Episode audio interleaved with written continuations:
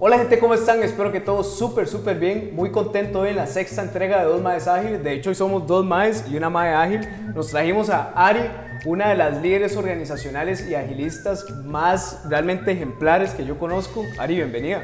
Miguel, muchas gracias. De verdad, es un placer estar acá. Gracias por la invitación y gracias por el vinito.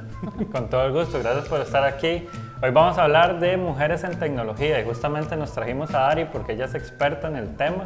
Y cuando estábamos preparando la charla nos compartió un dato que es sumamente perturbador.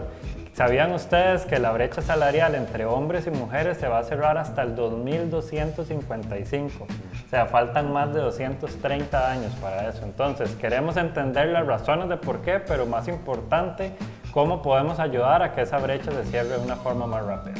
Ok, entrémosle.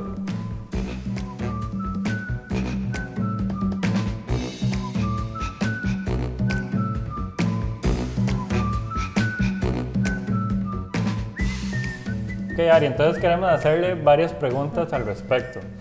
La primera es que sabemos que ya de por sí la brecha entre hombres y mujeres en cualquier área es grande, pero en las áreas de STEM, que por sus siglas en inglés de ciencia, tecnología, ingeniería y matemática, la brecha es aún mayor. ¿La realidad es así como dicen las estadísticas? Bueno, es que son carreras que durante mucho tiempo han sido tradicionalmente percibidas como para hombres, como masculinas. Pero, ¿verdad? partiendo de que en ingeniería nos encanta trabajar con datos, sí Glassdoor sacó un estudio que muestra que la brecha salarial de género en tecnología específicamente es del 28%. Y uno dice, bueno, pero eso pasa ya, o quién sabe dónde salieron. Aquí en Costa Rica, el financiero, datos del INEC, datos de Estado de la Nación, arrojan que la brecha anda exactamente por ese mismo número, en términos generales laborales. ¿verdad? Y es por eso, ¿verdad? Mucho de esta brecha está influenciada por la percepción que tenemos de esta carrera y si desde pequeñitas nos dicen que esas son carreras que no debemos estudiar, si enfrentamos ambientes hostiles en el trabajo y en los lugares de estudio, es más probable pues que vean menos de nosotras en esos espacios. Y hay estudios que dicen que el 80% de las mujeres que estudiamos carreras de ingeniería eventualmente las dejamos antes de graduarnos porque el ambiente es tan hostil o el 52% de las mujeres en trabajos en STEM lo terminan dejando por un ambiente hostil también. Y esos ambientes van desde falta de oportunidades de crecimiento hasta acoso y hostigamiento. Claro. Ok, Ari, ahora que hablábamos de todas estas este, métricas y números que realmente son impactantes, yo pensaba mucho en cómo ha sido esto a nivel personal desde que no se has estado en la U, en algún trabajo. Entonces, para ver si nos puedes compartir un poco de cuáles han sido tus experiencias. Miguel, a mí me encanta que hagas esa pregunta porque a pesar de que los números nos ayudan a informarnos de la situación, detrás de esas estadísticas sabemos personas, ¿verdad? Hay compañeras, hay colegas a las que les está pasando esto y a las que nos ha pasado. Yo recuerdo muy claramente un profesor en la U que era famoso porque el primer día de clases decía, este curso de programación, además, nunca me lo ha pasado una mujer. Sí, que ya hay muchos cursos que nosotros que estudiamos compu, tenían esa fama de ser un coladero, pero además le meten esa presión de usted como es mujer, voy a hacer hasta lo imposible para que no pase, ¿verdad? Y es, es bastante lamentable. Y estoy segura que mucha gente de la que nos está viendo sabe quién es ese profesor y conoce ese curso, porque muchas personas pasamos por ahí, pero tal vez no nos detuvimos a pensar cómo se siente una mujer que tal vez es la única en la clase escuchando a su profesor decir esto el primer día. Claro. Sí, que puede causar ese efecto de eh, que las personas les dé ese miedo y abandonen la carrera. Sí. sí. Recuerdo también muy vívidamente haber obtenido un trabajo que quería muchísimo como Technical Project Manager eh, de un cliente grande y que me presentaran el primer día al resto del equipo diciendo, sí, yo sé que hemos entrevistado como a 30 personas para esta posición y al cliente no le ha gustado ninguno, pero le gustó ella, así que sabemos que quiere una mujer. Mm, sí. Desmeritando que las cualidades por las cuales llegaste al puesto, ¿verdad? Probablemente fuiste la mejor candidata, independientemente de si eras mujer o no.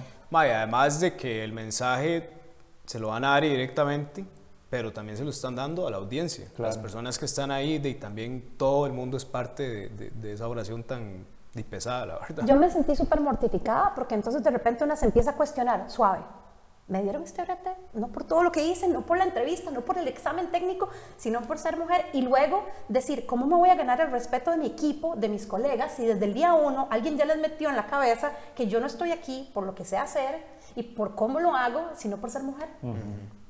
Y así como yo tengo estas historias, he escuchado historias peores, historias de terror de amigas, de compañeras de trabajo, de familiares. Y creo que muchas veces nosotras no contamos estas historias. Primero porque se sienten espantosos, ¿verdad? Todavía recuerdo cómo me sentí ese día. Algunas son todavía más delicadas. Y también a veces nos pasa que no nos creen o nos revictimizan y ven cómo esta historia pudo haber sido culpa de nosotras o porque la tenemos tan normalizada que decimos, díganse otra cosa. Y no vale la pena hablar de eso, nos acudimos y seguimos. Y es muy importante escuchar las historias detrás de esas estadísticas para poder empezar a entenderlas. Sí, y admirable en su caso que a pesar de todo ese ambiente hostil y esos tratos, seguiste formando carrera exitosa en tecnología, pero ¿cuántas de estas historias no se quedan en que esta fue la razón por la cual abandoné la carrera, ¿verdad? O, ese tipo de trabajo, ¿verdad? Es lamentable. Exacto, esto puede ser el punto de quiebre para que uno diga no, ya no más. Ari, por lo que hemos hablado, esto suena a que es responsabilidad de todas las personas cambiarlo. Entonces, en tu experiencia, ¿qué cosas se pueden hacer para ir cerrando esa brecha? Bueno, yo creo que indistintamente de qué lado estemos sentados en la brecha, hay muchas cosas que podemos hacer y creo que pasan por tres áreas. Una es primero, ¿qué podemos hacer para reconocer que hay un problema? y en dónde hay un problema y de dónde viene ese problema. Dos, las acciones afirmativas que podemos tomar para cerrar esa distancia. Y tres, las maneras en las que creamos sociedades, sistemas, comunidades, organizaciones que sean más inclusivas. Entonces, empecemos por la primera. Yo quiero pensar que la gente no se levanta en la mañana diciendo, ah, hoy voy a contratar solo mujeres en mi empresa para pagarles la mitad del sueldo. Hoy le voy a arruinar la vida a una mujer. No, realmente aunque sí existen estudios que dicen que en este país un cuarto de la población masculina piensa que las mujeres no deberíamos trabajar, hmm. sigue sin ser la mayoría de hombres los que piensan así. La mayoría de las personas no piensa intencionalmente, hoy voy a discriminar por género, hoy le voy a pagar menos a una mujer. Lo que pasa es que mucho de esto es inconsciente, mucho de esto es prejuicio inconsciente. A veces las empresas no se dan cuenta que tienen problemas de paridad salarial o de representatividad hasta que no se sientan a revisar sus números de salarios o hasta que no se sientan a contar cuántas mujeres tienen en posiciones de liderazgo o en general en la empresa. Y lo mismo pasa con nosotros como personas. Sí, a mí de hecho me parece que yo creo estar bastante consciente del problema y trato de ser lo menos sexista posible y aún así a veces me encuentro haciendo alguna que otra acción que es sexista sin eh, querer hacerlo, ¿verdad? Porque estamos tan programados que lo vemos como que es natural, como que siempre lo hemos hecho así y creemos que es normal cuando deberíamos de este, hacerlo de una manera diferente. Y no estamos exentos nadie a esto. Yo estoy en mi propio proceso de construcción de este mismo machismo internalizado que una tiene porque nos criaron en la misma sociedad llena de este y otro montón de prejuicios. ¿verdad? De los que no necesariamente estamos conscientes. Pero a veces, como no nos pasa a nosotros, o no lo vemos tan aparentemente, o no hemos escuchado historias, pensamos que no existe un problema. O porque no lo estamos haciendo intencionalmente, pensamos que no pasa. Y esa es la primera barrera que tenemos que superar, el reconocer esto, esto sucede. Ver los números y escuchar las historias de las personas a las que le pasa ayuda montones a, romper esa percepción errónea. Y luego, bueno, ¿qué hacemos? Bueno, hay bastantes cosas que podemos hacer para empezar a, a cerrar ese, esa brecha y desde nuestras distintas posiciones tienen efectos diferentes. Por ejemplo, ¿Qué pasa si tenemos mujeres que no han tenido tanto acceso a oportunidades laborales o de educación? ¿Por qué no mentoreamos? ¿Por qué no cerramos esa brecha dando oportunidad, dando información, usando nuestra posición de privilegio para acercar ese conocimiento a las personas que lo quieren? ¿Por qué no sponsoreamos? Que es, si yo sé que tengo una colega que es capaz, que es competente, que es ideal para este trabajo, ¿por qué no pongo las manos en el fuego por ella y digo, elegíla para liderar este proyecto? La recomiendo para este puesto me gustaría trabajar con ella, ella es buena. Y muchas veces, desde una posición de privilegio, esa voz va a resonar más. Ah, sí, la voy a contratar porque ella me la recomendó. Y también ahí entra la cuestión de hacer eco de las ideas y de los logros de las mujeres. no me lo van a creer, pero esto me sigue pasando con frecuencia, de estar en una mesa de trabajo y tener una idea y decir, ¿por qué no pedimos pizza para almorzar? Y nadie me hace caso. Y luego, tres minutos por allá, alguien dice, ¿por qué no pedimos pizza para almorzar? Y yo, yo dije eso hace tres minutos, nadie me dio pelota. Y qué diferente sería si Ramiro dice, hey, Ari dijo, sugirió eso. La idea de Ari es buena. ¿Por qué no desarrollamos la idea de Ari? Claro. Eso tiene mucho poder. Sí, que es dar la visibilidad desde nuestra posición de privilegio a esas ideas y a, y a, fomentar el crecimiento de las mujeres también para que podamos eliminar esa barrera a través de, o sea, de que las, las personas de nuestro mismo género vean que estamos apoyando y, y inculcando esas ideas y ya no lo vean como como una cosa que viene eh, al contrario. No sé si me explico. Yo creo que le das al clavo por la cabeza, porque el tercer punto de crear comunidades inclusivas pasa mucho por esas interacciones positivas. Entre más estudiamos con mujeres, entre más trabajamos con mujeres y vemos que somos capaces, que somos inteligentes, que somos dedicadas, ahí es donde empezamos a derribar los prejuicios inconscientes que tenemos, donde nuestra realidad empieza a rompernos esa idea ficticia que tenemos en la cabeza.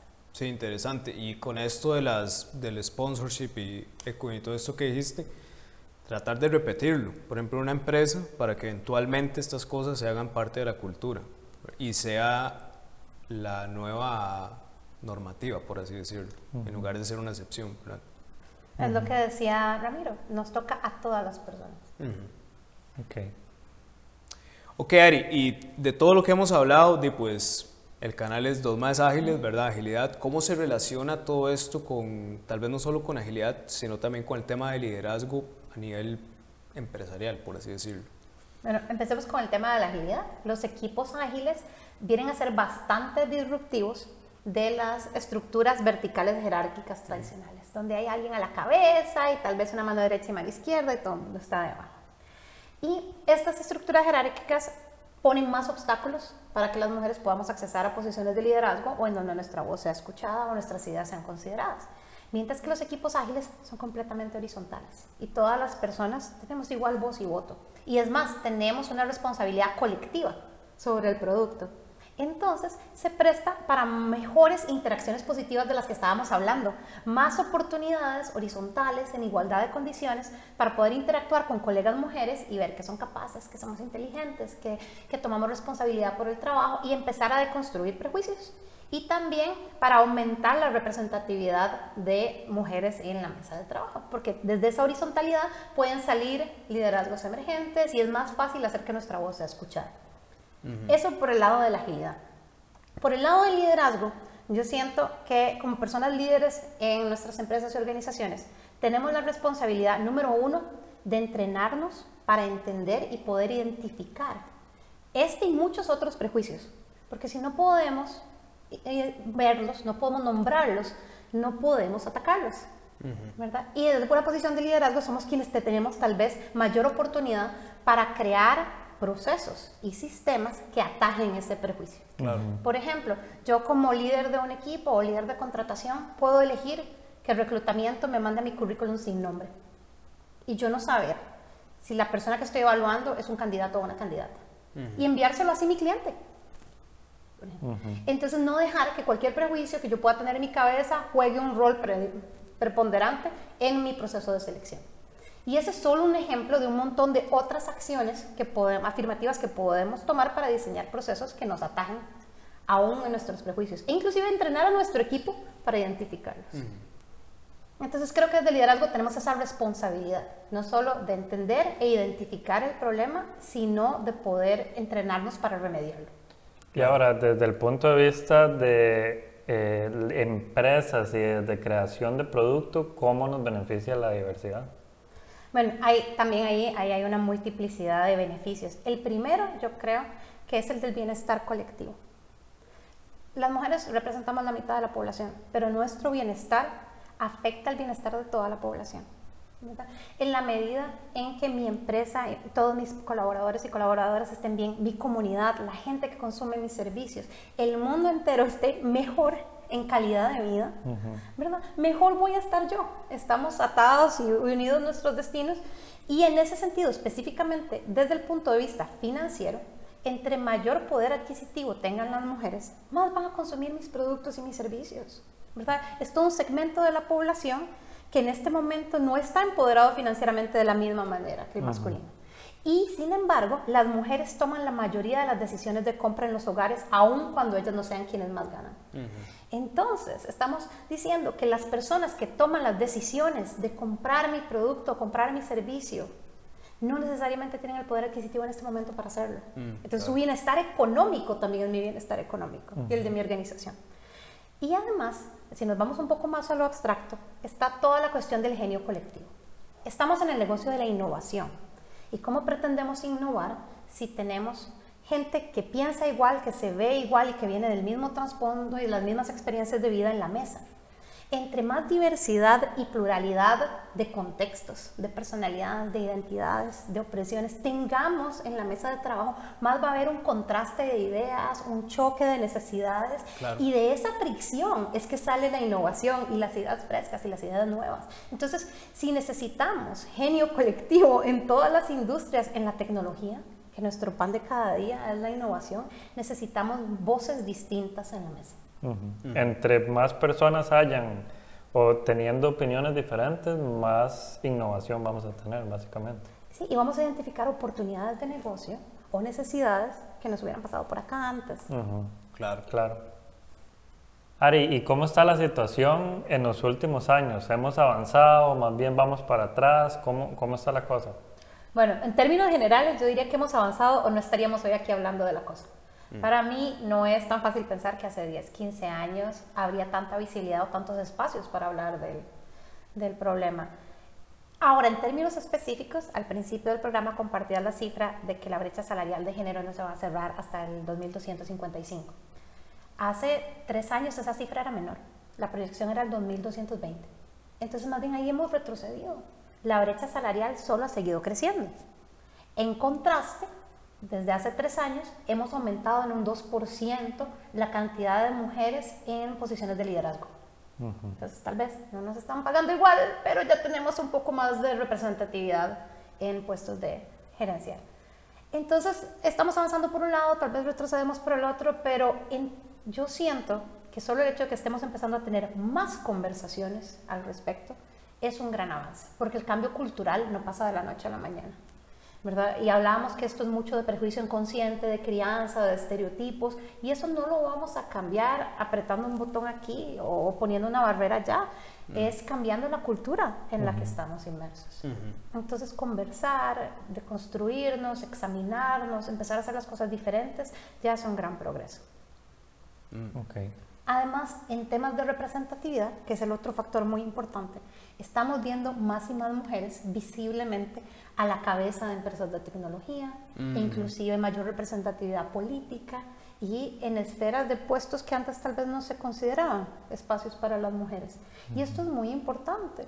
Hay un, un experimento que hacen con chicos y chicas de kinder donde les preguntan quiénes quieren ser presidente o presidenta de los Estados Unidos y más o menos chicos y chicas contestan 50-50 que, que sí.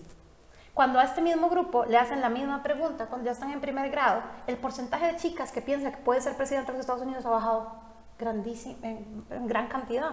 Y es porque como vamos creciendo, nos van por, entre menos mujeres vemos en estos puestos, entre más nos meten la idea de que no son para nosotras, pues más vamos perdiendo el impulso desde temprano en la carrera. Entonces, a medida que sigamos viendo más mujeres en espacios como este, en puestos de liderazgo en, en nuestras empresas, en nuestros partidos políticos, en nuestras comunidades, más vamos a seguir enviando el mensaje de que las mujeres sí podemos, sí debemos, sí queremos. Sí, que es un problema sistemático y conforme vayamos incluyendo mujeres en el sistema, podemos irlo cambiando eh, poco a poco. Siempre y cuando no dejemos de cuestionar el sistema, porque son dos caras de una misma moneda. Queremos que más mujeres lleguen al estudio, al trabajo, a estos puestos, pero también queremos que se queden. Entonces, por un lado es crear las oportunidades de acceso y por otro lado es crear los ambientes igualitarios para que nos queramos quedar y podamos ser exitosas. okay. Bueno, Ari, muchísimas gracias, de verdad. Fue un capítulo sumamente interesante. Y quizás para ir cerrando nos pueda ayudar como una recapitulación de las cosas que hablamos en el capítulo. Bueno, para mí ha sido muy placentero estar acá y wow, hablamos de tantas cosas, pero bueno, para empezar hablamos de que estamos diciendo que vamos a tener una misión tripulada a Marte para el 2030, pero nos va a tomar dos siglos cerrar la brecha eh, salarial de género. Entonces, es, es un número pesado. Por otro lado, hablamos de que hay muchas estadísticas que respaldan que esta brecha es real y muchas historias de mujeres que nos ayudan a entender cómo se ve esta brecha en el día a día. También creo que lo más importante es que destacamos que todas las personas, indistintamente de nuestra posición de género, podemos hacer algo para cerrar esta brecha y para crear comunidades más inclusivas, donde las mujeres podamos acceder a los espacios de tecnología y ser exitosas. Hablamos también que desde las posiciones de liderazgo y sobre todo en espacios horizontales como los equipos ágiles, tenemos una responsabilidad para crear espacios en donde sea fácil de construir prejuicios y también poder atajar que estos prejuicios no tengan un impacto tan severo en las personas. Y por último, dijimos que todas las personas, las organizaciones, las comunidades tenemos mucho que ganar del bienestar de las mujeres, que está atado al bienestar de todas las personas y de nuestros emprendimientos. Ojalá que este capítulo también les haya servido a ustedes y que podamos ser agentes de cambio y, poder cerrar esa brecha más rápido. Ok. Bueno, y vamos cerrando por acá. Ari, de nuevo, muchísimas gracias. Para mí fue un capítulo sumamente enriquecedor. Abre mucho los ojos, todos estos números que hablamos.